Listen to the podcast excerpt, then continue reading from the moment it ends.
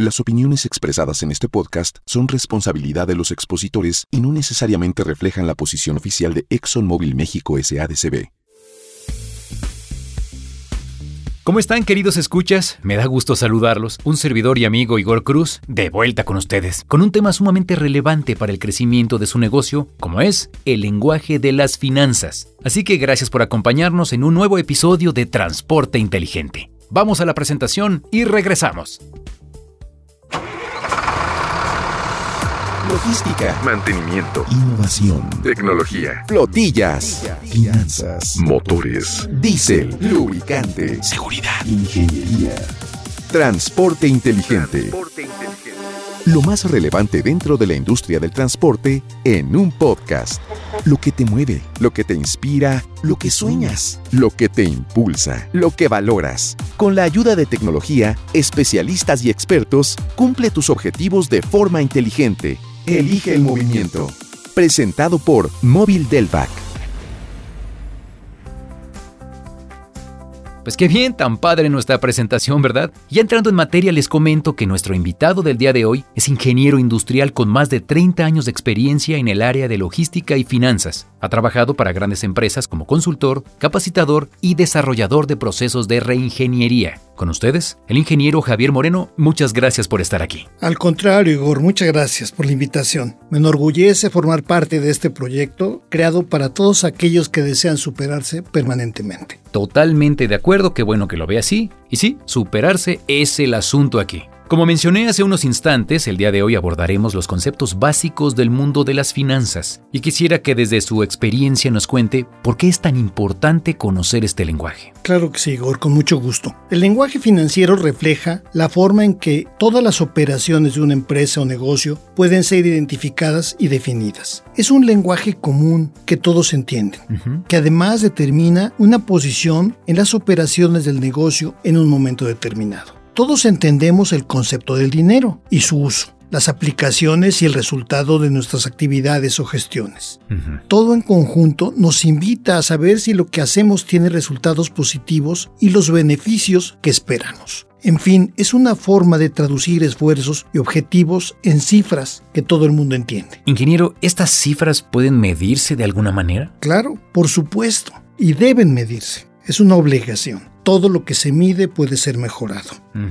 Incluso nos dan parámetros de referencia en diferentes momentos y nos permiten trazar rumbos hacia nuevos objetivos de forma individual y colectiva. Por ejemplo, utilizar números e índices que todos comprendan nos permite tener certeza y claridad de lo que se hace, cuantificar los esfuerzos, distribuir los recursos, reordenar procesos que es muy importante y dirigir rumbos de mejora permanente y continua. Bien. ¿Y qué nos puede decir sobre la idea que se tiene respecto a que el lenguaje financiero es complicado? Pues mira, esa es una idea que la mayoría de la gente tiene, pero creo que no es tanto. Una vez que lo conozcan se darán cuenta de que el lenguaje financiero es simple y directo.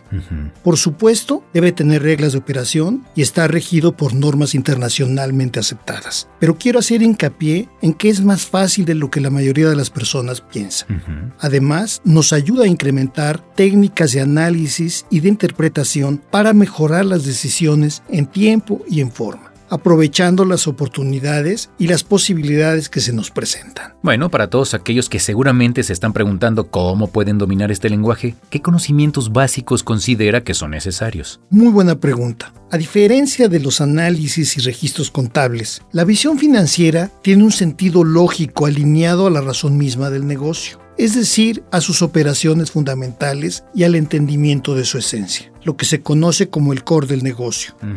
Como pueden imaginarse, entre más conozcamos las operaciones y los participantes de la cadena de valor, será más sencillo poder identificar dónde está el negocio, dónde hay que invertir, dónde hay que desinvertir, qué productos y servicios son los mejor valorados y cuáles son los que tienen mayor impacto en los beneficios de los clientes. Bien. Si te parece bien, Igor, les daré un breve resumen de cinco instrumentos financieros que no deben perder de vista para impulsar su negocio. Claro, por supuesto. Me parece una gran idea. Sí, por favor. El número uno es la posición de la liquidez de la empresa. En palabras sencillas, si existe suficiente dinero para cubrir todos los gastos y costos para mantener nuestro negocio en marcha. El número dos sería la rentabilidad sobre los activos de la empresa y el aprovechamiento de todos sus recursos, es decir, la utilización de estos activos al 100% de su capacidad. El tercero serían los márgenes de utilidad de operación, que se refiere a los costos de operación y el impacto en el desempeño.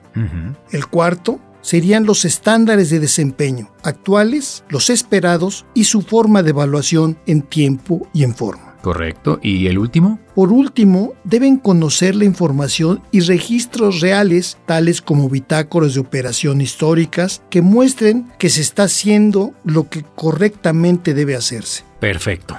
Además de los beneficios que ya mencionó, ¿cómo es que estos instrumentos ayudan a nuestro negocio? Se los explicaré con estadísticas sencillas. Por mi experiencia en este campo, sé que de cada 100 nuevos negocios, aproximadamente el 50% de ellos fracasan en el curso de los primeros años. Mm. Esto se debe principalmente a que no tienen instrumentos financieros que midan la marcha del negocio. No saben cómo van, hacia dónde van y muchas veces, lo que es peor, no están conscientes de que no tienen control sobre él van a la deriva. Mm. Nueve de cada diez fracasos se deben a una mala administración. Uf, es un número elevadísimo. Muy alto y muy preocupante y además es algo que deberíamos de tomar en cuenta cuando empezamos a tener un negocio o cuando ya tenemos un negocio. Porque solo aquellas empresas que conocen sus operaciones y las miden sobreviven. Claro. Ingeniero, ahora que menciona la mala administración como una de las causas de estos fracasos, ¿cómo podemos evitarlos? Podemos evitarlos detectando una mala rentabilidad. A veces nos enfocamos más en las utilidades y en las ventas y lo importante es incrementar la rentabilidad del negocio. Por ejemplo, cuando existe un exceso de inventarios, cuentas y activos, incluso con la insuficiencia de capital de trabajo o de utilidades. Para todos los que nos escuchan y para el que está sentado frente a usted, que aún no está muy familiarizado con el concepto de rentabilidad y utilidad, ¿nos puede explicar cuál es su diferencia? Claro, Igor, con mucho gusto. Es muy fácil. Cuando hablamos de utilidades nos referimos a la operación simple matemática de los ingresos menos los costos y gastos, dando como resultado una cifra neta de la operación en un momento determinado. En el caso de la rentabilidad se debe considerar la inversión realizada en el activo y los ingresos que éste genera. Así podemos valorar y clasificar aquellos activos que son improductivos para incrementar su uso, logrando de esta forma una mayor rentabilidad. Mm, ok. A ver, déjeme ver si entendí. La utilidad es la diferencia entre los ingresos obtenidos y los gastos para poder generarlos. Y la rentabilidad es la capacidad de un negocio para obtener ganancias. ¿Es así? Estás en lo correcto, Igor. Ya le entendiste. Ay, la llevo, gracias. Estás escuchando Transporte Inteligente. Transporte Inteligente. Regresamos con el ingeniero Javier Moreno. Ahora que sabemos un poco más del lenguaje del mundo de las finanzas y algunos de los instrumentos para identificar si nuestro negocio va por el camino correcto, quisiera adentrarme más en el tema y que nos platique por favor en qué consiste un análisis financiero. Muy bien, para que todos le entiendan mejor, empecemos con su definición. El análisis financiero es una evaluación de viabilidad, estabilidad y rentabilidad de tu negocio.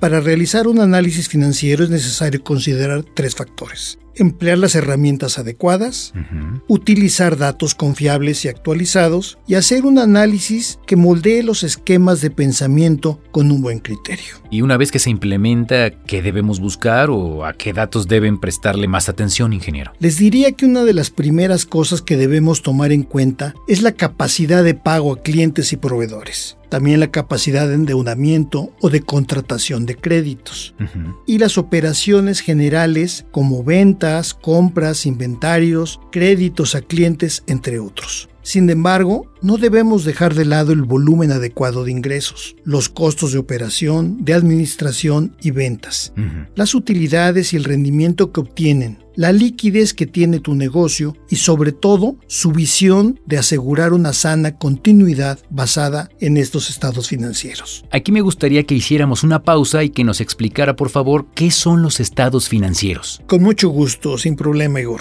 Los estados financieros son informes que se realizan con la finalidad de obtener una imagen de la situación financiera de una empresa, como una fotografía en un momento dado y existen cuatro tipos básicos que debemos conocer.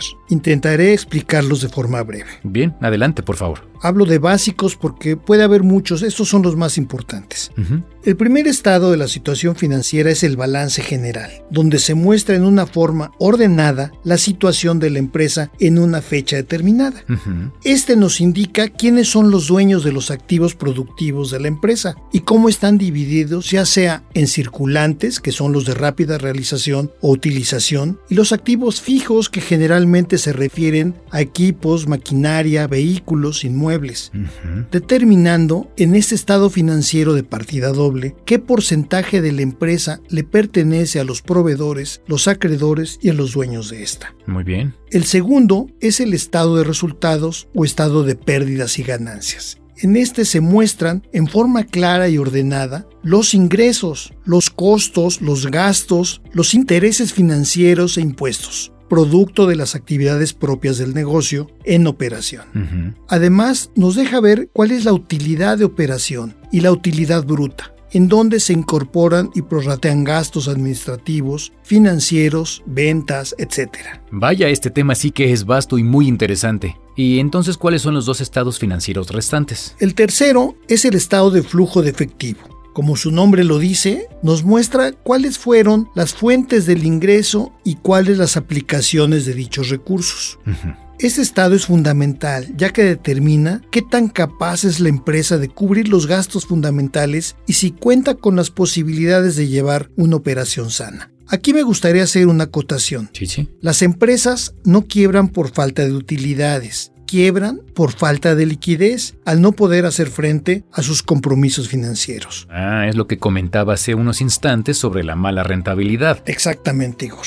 Por último, tenemos el presupuesto de operaciones. Este estado nos muestra lo que deseamos que ocurra en la empresa, en función, obviamente, de los objetivos y metas, determinando el rumbo, las posibles desviaciones y la rectificación de operaciones y reasignación de funciones. Un dato curioso es que dentro de los estados financieros el presupuesto se considera el único estado real. Ah, caray, ¿y por qué se considera así? Básicamente porque este marca la guía de todos los participantes de la organización. Mm. Es el presupuesto en donde se plasman las directrices de la dirección y del negocio, sobre las cuales todos dentro de la cadena de valor tendrán que alinearse. Además, tiene un enfoque estratégico, con un análisis de oportunidades y de amenazas, lo que se traduce en un orden donde se definen funciones y responsabilidades como la programación de actividades, la determinación de los recursos y la asignación de las áreas correspondientes. Y díganos cómo es que se delegan estas responsabilidades. A través de los canales de comunicación que marca el mismo presupuesto, que también sirven para motivar a todos los participantes de la organización, ayudándolos a conseguir resultados que sean medibles. En este punto es importante hablar de los parámetros de efectividad, ya que una acción que no puede ser medida no puede ser mejorada. Claro, totalmente de acuerdo. A través de varios episodios aquí en Transporte Inteligente hemos escuchado lo importante que es contar con puntos de comparación para mejorar nuestro desempeño. Claro, en especial porque es una forma de lograr una mejora permanente. Ingeniero, antes de cerrar con este tema, ¿nos podría decir qué elementos debemos medir en nuestra operación cotidiana para lograr una mejora permanente? Claro, Igor, con mucho gusto. Debemos medir todas las variables que reduzcan la incertidumbre de nuestra inversión, también aquellos factores ligados directamente con la generación de utilidades y en especial los relacionados a la rentabilidad de los activos. Como mencioné, lo importante es medir tendencias y las razones financieras deben utilizarse en forma comparativa de un periodo a otro. Las más importantes de estas razones son la liquidez, que es, como hemos mencionado, la capacidad de saldar obligaciones en el corto plazo, o sea, en un periodo menor a un año. Otra es el capital de trabajo que son mis pasivos circulantes menos mis activos circulantes. Esta nos da la posición de la operación de la empresa Como medida de tiempo, hablamos de meses de operación en los que una empresa funciona normalmente. Existe otro que es similar al capital de trabajo que se llama la prueba del ácido en donde se descuentan algunos activos no tan líquidos como los inventarios para hacer el análisis mucho más riguroso. Otro es la solvencia, que es nuestro activo circulante entre mi pasivo circulante, que se recomienda compararlo con fuentes similares del sector de la empresa. Bien. Ingeniero Moreno, gracias por darnos esta breve introducción al mundo de las finanzas. Estoy seguro de que nuestros escuchas ahora entenderán mejor este lenguaje. Y bueno, antes de despedirnos, en este espacio siempre le pedimos a nuestros invitados que nos regalen tres consejos que nos ayuden a seguir creciendo. ¿Nos compartiría los suyos, por favor? Claro que sí, Igor, con muchísimo gusto. En primer lugar, les diría que cuiden sus costos de operación. Programen sus mantenimientos para incrementar la rentabilidad de sus activos. En segundo, que la idea de conocer las finanzas nos hace más conscientes de los beneficios que aportamos al negocio. Por eso es importante trabajarlas. Y por último, que el uso de indicadores financieros nos permite mejorar la medición, la mejora continua y la comunicación dentro del negocio. Pues ahí está, de verdad, gracias ingeniero, hemos aprendido mucho con usted el día de hoy. Gracias a ti, Golf, fue un gusto compartir mi experiencia con todos ustedes. Y bueno, también gracias a todos los escuchas por estar siempre aquí y gracias si eres nuevo y te quedaste hasta el final. No se pierda nuestro próximo episodio porque tendremos a otro gran invitado que nos va a ayudar a descubrir cuáles son las bases para crear un buen presupuesto. Ah, y por cierto, síguenos en nuestra página de LinkedIn Móvil México y cuéntanos qué te han parecido los episodios anteriores y por supuesto este. A nombre de la producción de este podcast, un servidor y amigo Igor Cruz, te esperamos en la próxima emisión de Transporte Inteligente. Gracias y hasta cualquier momento. Cumple tus objetivos de forma inteligente en Spotify. Síguenos. Por ahora llegamos al final de este viaje. Acompáñanos en la próxima entrega de Transporte Inteligente y entérate de todo lo que necesitas saber sobre la industria del transporte. Esperamos tus comentarios y sugerencias en nuestro sitio web móvil.com.mx. No olvides suscribirte en Spotify para cumplir tus objetivos de forma inteligente. Elige el movimiento presentado por Móvil Delvac. Para conocer más sobre los beneficios que los productos y servicios móvil tienen para tu flota, contacta a tu distribuidor más cercano.